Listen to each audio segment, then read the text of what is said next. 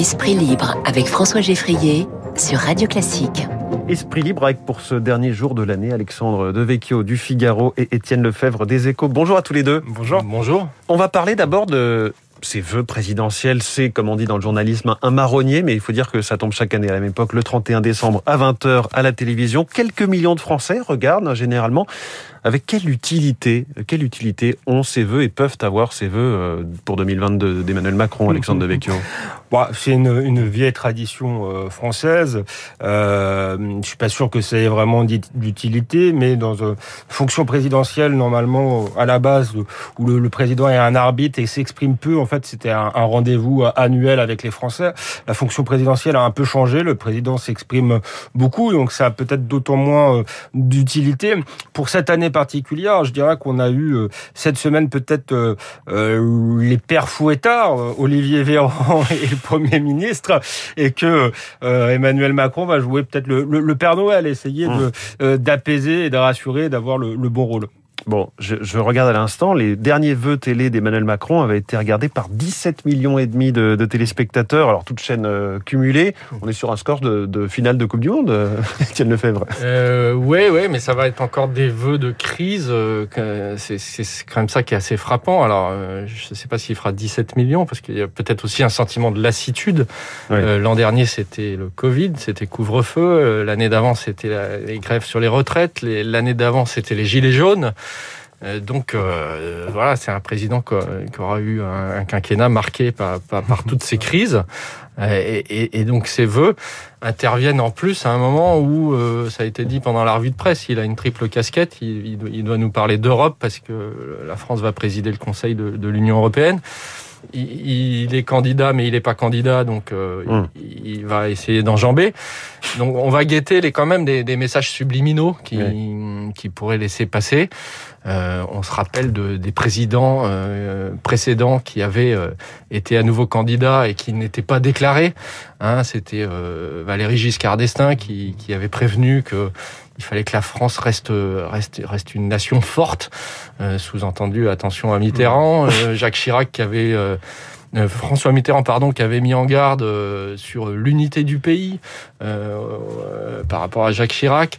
Jacques Chirac, qui lui-même, en, 2002, avait mis en avant l'importance de, l'État républicain. Et puis encore Nicolas Sarkozy, lui, c'était le, réformateur jusqu'au bout et qui, qui se mmh. disait prêt à continuer, un peu plus clair que les autres.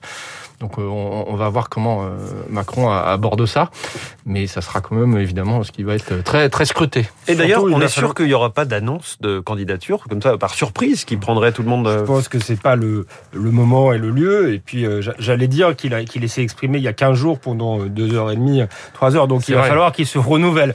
Moi, je vous conseillerais d'être bref, je crois. Et, peut le petit conseil. On dit on, dit une quinzaine de minutes, ce qui serait effectivement plus court que certaines années. il, a, il, a, il a généralement il a du mal à faire court Emmanuel Macron. Mais là, euh, voilà, après trois heures d'émission il y a 15 jours, mm. après des ministres qui mm. s'expriment toute la semaine sur la crise, je vois pas tellement euh, ce qui peut ce qui peut ajouter. En mm. plus, euh, il risque d'être victime de d'accusations, de d'instrumentaliser la, la, la, parole publique pour être en campagne. Donc, je pense que voilà, il, il faudra qu'il soit concis. La seule chose qui peut permettre de rendre l'exercice intéressant, finalement, c'est de faire une annonce lors de ces vœux. C'est assez rare. François Hollande l'avait fait 31 décembre 2013 avec le pacte de responsabilité. Je suis sûr que vous en souvenez, Étienne Lefebvre. ben, en, en, tout cas, ça, a été, ça avait été une vraie surprise. Euh, Jacques Chirac avait aussi euh, fait des annonces, euh, mais lui avait, c'était, il était plus coutumier du fait parce qu'il n'intervenait pas, pas très souvent, ah et, il faisait de ses voeux des, des, des, moments un peu forts pour des, mm. des messages, parfois économiques. C'est vrai que le pacte de responsabilité, on s'y attendait pas, et, et, finalement, ça a eu euh, des conséquences très importantes sur la politique économique puisque c'était un vrai virage. Pour rappeler, hein, c'était baisse de charge, baisse de charge pour espérer avoir des embauches. Voilà, Le, vrai virage de politique de l'offre pour les entreprises qui avait complètement euh, euh, transformé et qui lui a été beaucoup mm. reproché dans son propre camp puisqu'il en avait pas beaucoup parlé euh, avec ses troupes. Alors dans, dans 15 heures et 14 minutes et 30 secondes, nous serons en 2022 avec cette campagne présidentielle qui sera un petit peu le point d'orgue de l'actualité en tout cas du, du premier trimestre. Campagne présidentielle sous Covid. Avec quel impact on a vu ces dernières heures des débats, notamment sur les jauges pour les meetings, chaque candidat se positionnant, euh, jauge, pas jauge, on respectera, on fera des petits événements. Euh, c'est difficile de se positionner euh, tout en... c'est important aussi l'image d'un meeting qui rassemble avec une foule qui agite des drapeaux. Ouais, moi je pense que c'est très important les meetings, que une démocratie virtuelle n'est pas totalement une, une, une, vraie démocratie. Après, il faut réfléchir à court terme, et c'est vrai qu'à court terme, aujourd'hui, les, les contaminations explosent, mais rien ne dit que la situation va perturber. ce sera d'ailleurs un des enjeux de l'année prochaine, de pas rester en régime permanent de crise quand c'est pas absolument nécessaire. En tout cas, on a vu dans d'autres démocraties que les campagnes un peu annulées à cause du Covid, ça donnait pas forcément des résultats. Ça, ça donnait à la fin avec Donald Trump et Joe Biden un résultat contesté, un pays divisé. Donc moi, je pense que c'est un rendez-vous rare, la présidentielle, c'est tous les cinq ans, et il faut que ce soit vraiment l'occasion d'un débat de fond, que tout le monde puisse s'exprimer et qu'on n'ait pas l'impression d'une campagne avortée. Qu'est-ce que ça peut avoir comme impact sur les thèmes aussi, puisque là, par exemple, ces derniers jours, on entend parler que du Covid, y compris dans la bouche des, candidats. Des ben, moi, moi, je pense qu'il n'y aura pas de campagne en janvier, hein, de vraie campagne présidentielle. Euh, parce qu'on a une vague On va arrêter de parler de sécurité, de pouvoir d'achat On n'en parle plus là depuis 15 jours, 3 semaines. Alors il y a aussi les, congés de Noël, mais à la, rentrée, ça va être une rentrée complètement euh, Omicron et on va parler que de ça, les candidats aussi. Et, le problème, c'est qu'ils parlent de santé, mais ils parlent de santé, de, de, crise Covid de très court terme. Et, ils sont toujours coincés entre ceux qui disent qu'il faut en faire plus de restrictions et pas assez. Et, et, on parle pas tellement de, de, de réforme du, du, système de santé sur le long terme. De... C'est difficile de dire qu'est-ce qu'il faut faire pour l'hôpital à long terme, alors qu'au jour le jour, on se demande s'ils vont tenir le coup. Donc c'est pas vraiment un moment propice. Maintenant, euh, ça c'est pour janvier. Cette vague, elle est extrêmement violente, mais elle pourrait être aussi plus courte que les précédentes. Oui. Et dans ce cas-là, euh, pourrait avoir une vraie campagne dans la foulée. Alexandre Je crois que le, le, le, virus finit par nuire euh, à la santé euh, mentale et démocratique aussi. Quoi. Ce climat de psychose permanent, je pense, est, est malsain euh, pour tout le monde. Et je pense qu'on peut parler aussi d'autres sujets. D'abord, il y a d'autres maladies que le que le Omicron, et ensuite, euh, voilà, de se, être en boucle là-dessus, c'est pas forcément euh, quelque chose de, de, de, de très porteur euh, pour, euh, pour la société. Donc j'espère euh, qu'on va en sortir. Ça dépendra aussi de la capacité des, des, des candidats à imposer d'autres d'autres termes. Ensuite, sur le, le, système de santé, moi je, je trouve ça assez lamentable. Ça, ça traduit la faiblesse de, beaucoup de candidatures qu'on ne soit pas capable d'en parler justement à long terme. On aurait dû le faire dès le début. Il y a eu un Ségur de la santé. On ne sait pas trop ce qu'il a ce qu'il a donné. Peut-être qu'on aurait aussi gagné du temps. Mmh. Euh, L'interlocuteur que vous receviez euh, nous le docteur Benjamin Rossi, voilà, que le, la, la, en fait, on est dans une crise depuis le début de la capacité euh, euh hospitalière. Cette crise, euh, je sais bien qu'on forme pas euh, des infirmières, des médecins par un coup de baguette magique, mais enfin, dans l'urgence, dans une situation de guerre, on aurait pu déjà commencer. Je trouve désastreux qu'on n'ait pas commencé, qu'on soit toujours sur des mêmes logiques comptables. On voit bien que, sans parler de l'hôpital, mais sur la fonction publique, aucun candidat n'a vraiment de, de, plan euh, de plan cohérent. Certains parlent de, de supprimer euh, des fonctionnaires, euh, d'autres de, de, de laisser comme ça, mais il n'y a, pas l'administration administrante dans laquelle elle oui, voilà, mais je pense qu'elle pourrait, mais sans qu'on sache dans quel secteur exactement. Elle pourrait être beaucoup plus précise sur le nombre de secteurs. Je pense effectivement un des problèmes français, c'est une suradministration d'un côté, mais de l'autre côté une désorganisation de de services publics régaliens très importants dans la santé, mais aussi dans la police, dans la justice euh, par exemple. Et là, on attend quelqu'un euh, euh, qui a un vrai regard sur l'État. rebâtir l'État français, parce que le, la crise du Covid est le symptôme d'une déliquescence en réalité de l'État mmh. français. Ça devrait être un des thèmes centraux de la campagne, et ça ne l'est pas pour le moment. Étienne Lefebvre, est-ce que cette vague Omicron, on ne sait pas vraiment si c'est la cinquième ou la sixième qui a rejoint la cinquième, est-ce que c'est la vague de trop pour tout un tas de raisons, pour l'hôpital au départ, mais aussi pour toutes les conséquences qu'elle peut avoir, cette vague? Euh, c'est difficile à dire. Euh, vous avez on a fait l'interview de euh, Martin Hirsch. on, a fait l'interview hier matin de Martin Hirsch, le, directeur des, hôpitaux de Paris. Et c'est très intéressant son regard parce que lui-même, bon, il, regarde de près ce qui se passe à Londres, dans, dans les pays qui ont eu Omicron avant nous, pour, pour sur la sévérité mmh. euh, du variant et à quel point euh, il risque d'avoir des, des, cas graves à l'hôpital. On, on, on, espère qu'il y en aura moins, mais, mais, mais, mais, tout ça est très, très, très fragile.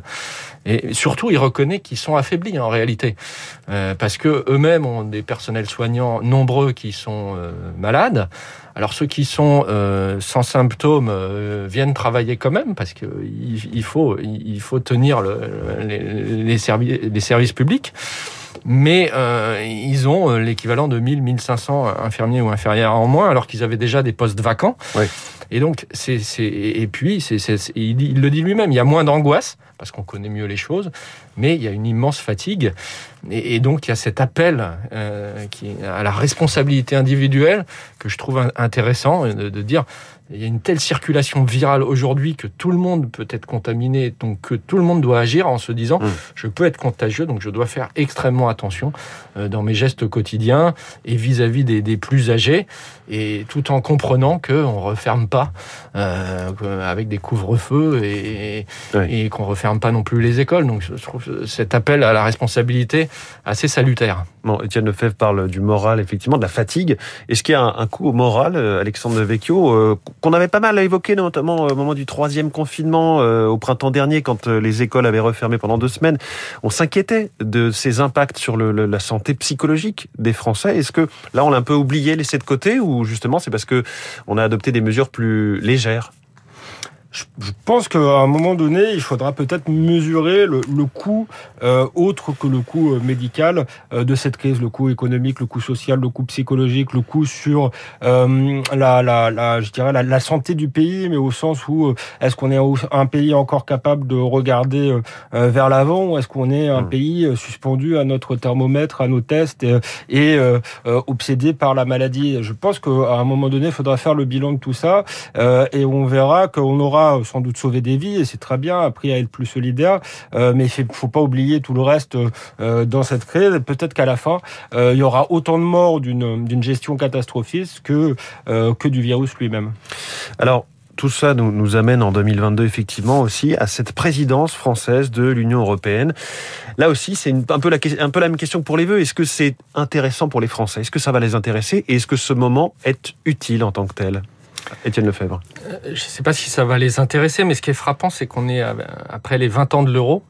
Euh, il y a un vrai attachement des Français à, à, à la monnaie. Ils ont plus tellement, ils n'ont pas envie de revenir au franc parce que euh, ça sécurise une mmh. telle monnaie. Ça montre une Europe puissante.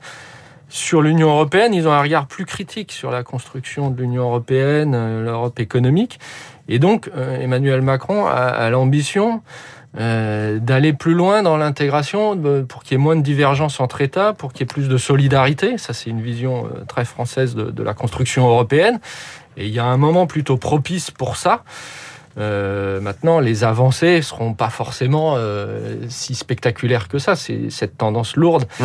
Elle, elle, va, elle, elle, va mettre du temps euh, à produire des résultats, mais mais mais mais, mais c'est quand même c'est quand même un, un, bon timing pour mmh. le chef de l'État parce qu'il y, y, a vraiment euh, une demande, enfin d'une partie des Français. Euh, D'autres sont beaucoup plus critiques sur la construction européenne, mais ceux qui sont euh, favorables à la construction européenne souhaitent euh, qu'on aille dans cette direction. Mmh. Alors il y a le timing, effectivement, une présidentielle euh, au quatrième mois sur six de cette de cette présidence française de l'Union européenne. Il y a aussi les thèmes qui sont plus ou moins grand public. Il y a cette taxe carbone aux frontières, les futures règles budgétaires, deux grandes directives sur le pouvoir des thèmes, plateformes ça, numériques. Il y a, indiscutablement, il y a trop de thèmes. Ça, trop de thèmes, et puis des thèmes peu, qui sont qui peuvent paraître parfois un peu lointains. Ouais, c'est des thèmes quand même euh, fondamentaux, par exemple celui de Schengen, euh, des frontières, ouais. celui de la taxe carbone, d'un protectionnisme économique euh, européen, pourquoi pas, c'est un thème qui se défend. Celui des critères de Ma Maastricht, on voit qu'ils ont en réalité volé en éclat. Donc tout ça, c'est des thèmes.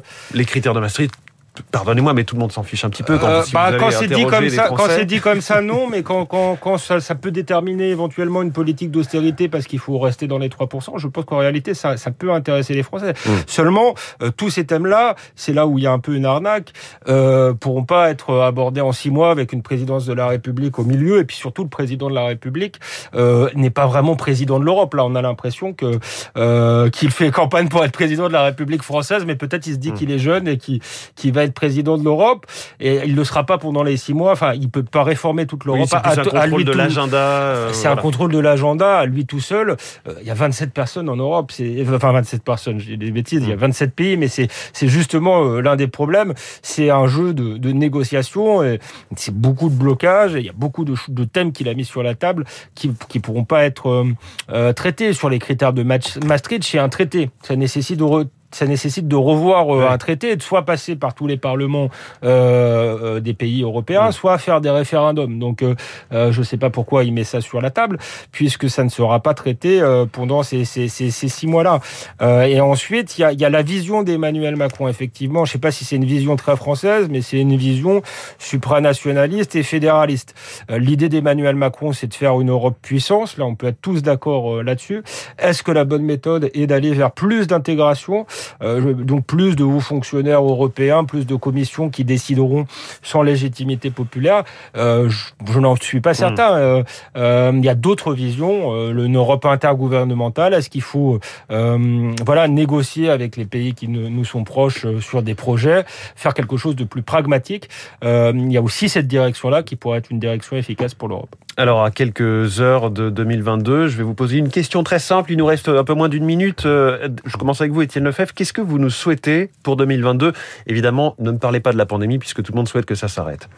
Ça sera très simple. Je souhaite des débats euh, apaisés, euh, constructif comme on peut avoir sur cette antenne avec moins de fake news et plus de rationalité. Voilà, ça sera pas facile, je sais. Mais c'est plutôt ça, en tout cas. Mais voilà, euh, ça ferait déjà avancer pas mal de choses dans ce pays. Et de votre côté, Alexandre Devecchio? Non, Sans vous parler de la, de la pandémie, mais euh, on va imaginer une bonne nouvelle, c'est que la pandémie s'arrête. Elle peut s'arrêter un jour, qu'elle s'arrête l'année prochaine. Et ben, il faudra que toutes les mesures coercitives qui ont été votées s'arrêtent aussi. Moi, le, souhait, c'est que nous sortions de la dystopie. J'ai parfois l'impression que la France est entrée en dystopie. Euh, elle ressemble à un roman d'anticipation euh, orwellien. Et donc, je pense qu'il y a eu des mesures euh, qui étaient peut-être nécessaires, mais il faut qu'elles restent temporaires. Et donc, il faudra détricoter tout ça quand la crise sera terminée. Merci beaucoup et je vous souhaite à tous deux, moi de mon côté, de revenir sur Radio Classique en 2022 pour de nouveaux débats. Merci beaucoup à tous les deux, Alexandre Devecchio du Figaro, Étienne Lefebvre des Échos. Il est 8h58, le journal de 9h.